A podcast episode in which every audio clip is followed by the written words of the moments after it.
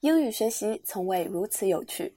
本节目由中国日报网双语新闻授权出品。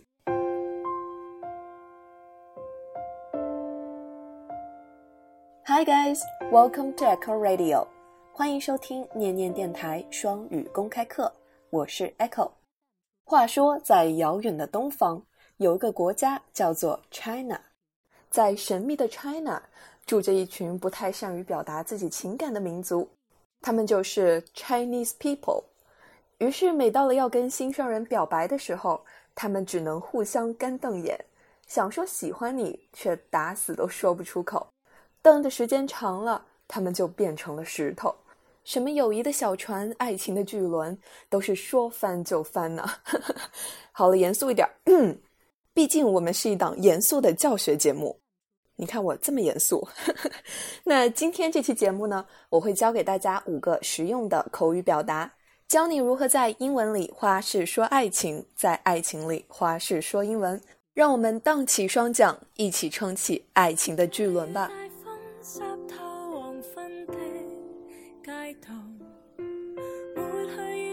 喜欢我的声音和节目，就动一动手指，打开微信，搜索公众号“念念英文”，来跟我一起念念英文吧。下面来看第一个表达，fancy，f a n c y，fancy，来跟我读三遍哦，fancy，fancy，fancy。这一个词汇呢是在十六世纪中期进入英语，是一个很典型的英式表达，用来表示喜爱的意思。那 fancy 虽然没有 love 那么重的含义，但也是暗示了对另一个人强烈的喜欢。在美式英语中呢，大家多用 like 来表示相同的情感。比如，我们来看这个句子：He's not at all the type of man I fancy. He's not at all the type of man I fancy. 也就是说，他完全不是我的菜呀，不是我喜欢的那种人。这是今天的第一个词，fancy，表示喜欢。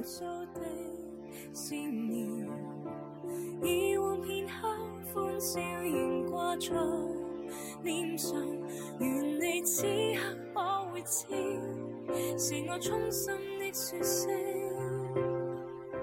第二个表达，flirt，f l i r t，还是跟我读三遍，flirt，flirt，flirt。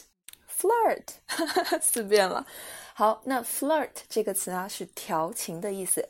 那当一个人喜爱某人，也就是 fancy someone 的时候，下一步行动就是 flirt 调情啦。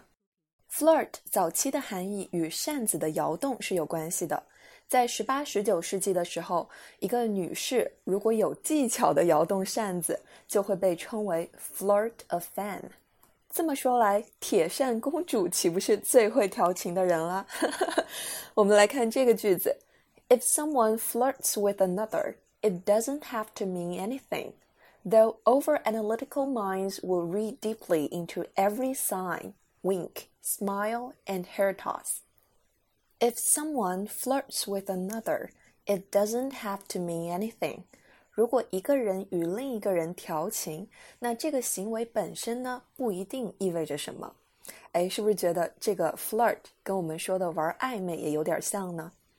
这个后半句哈，though over analytical minds，over Over analytical 就是想太多。那想太多的人会怎样啊？Will read deeply into every sign, wink, smile, and hair toss. 那想太多的人，可能就会细细分析对方的每一声叹息、每一次眨眼、每一个笑容和甩头发的含义，纠结于他到底喜不喜欢我呀？喜欢不喜欢？喜欢不喜欢？所以啊，如果是一个 over analytical、喜欢想太多的人，碰上了一个擅长 flirt、擅长 调情的人，那他肯定是要疯掉了。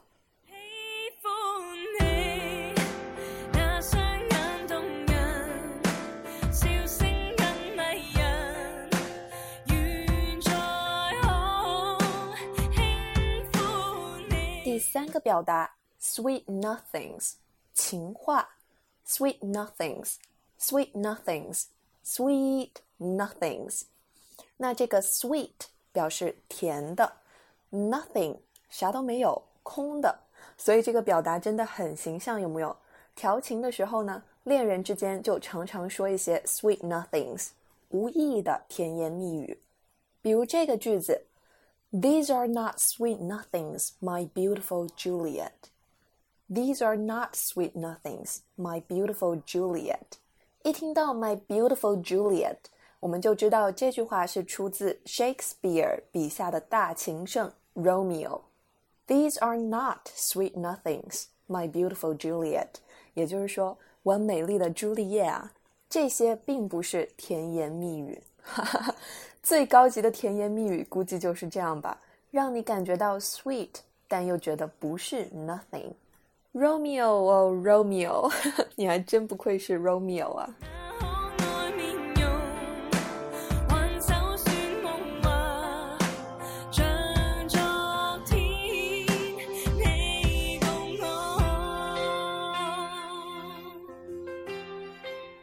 ！OK，看第四个表达，head over heels，head over heels，再来一遍，head over heels，神魂颠倒。那在情话低语之后呢，就到了为对方神魂颠倒、死心塌地的时候了。其实，在十五世纪，这个表达是 heels over head，heels over head。其实它最早的含义呢，就表示跌倒，真正的跌倒。heels 指的是脚跟。那这个 head 指的是头，heels over head，heels over head，也就是脚朝上，头朝下，可不是栽了个大跟头吗？那后来也不知道为啥这个词掉了个个儿，变成了 head over heels，直到十九世纪中期啊，这个词才引申出对某人非常的迷恋，以至于像摔了个跟头一样神志不清、神魂颠倒。我们来看这个句子。I am head over heels in love with you，哇，这个就厉害了。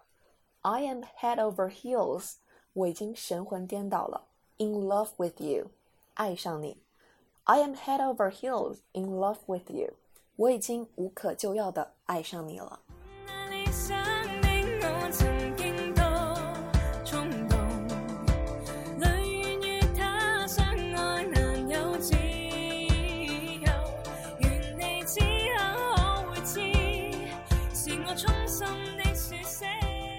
Alright，来看第五个，也是最后一个表达，an item，an item。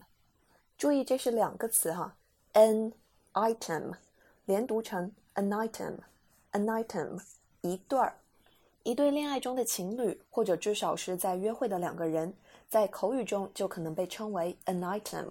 这个是一个很有意思的表达哈，因为 item，i t e m，原意啊指的是一件物品，item。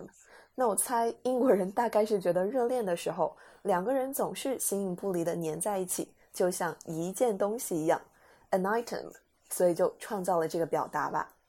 比如我们打听别人的八卦，So are you and Sophie an item？So are you and Sophie an item？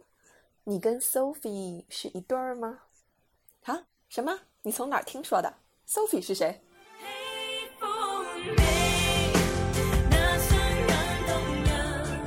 以上就是今天的全部内容啦，你学会了吗？那我们现在来快速的复习一遍，我会挨个儿读一下这五个表达，我边读呢，你就边在脑子里过一遍，看自己还记不记得这个意思。Fancy，fancy，flirt，flirt，sweet nothings，sweet nothings，head over heels，head over heels，an item。An item，还记得吗？不记得的话，先自赏两个大耳刮子，再重新听十遍吧。如果电台节目总是听不够，就快来参加念念英文良心打造的美剧配音课吧。我们会精心挑选最适合模仿学习的美剧片段，精心讲解每一个发音、每个句子，精心维护每一个有爱有温度的学习群，让你用最舒服的姿势学英文。只要搜索关注公众号“念念英文”，就可以查看配音课详情，并且免费试听啦。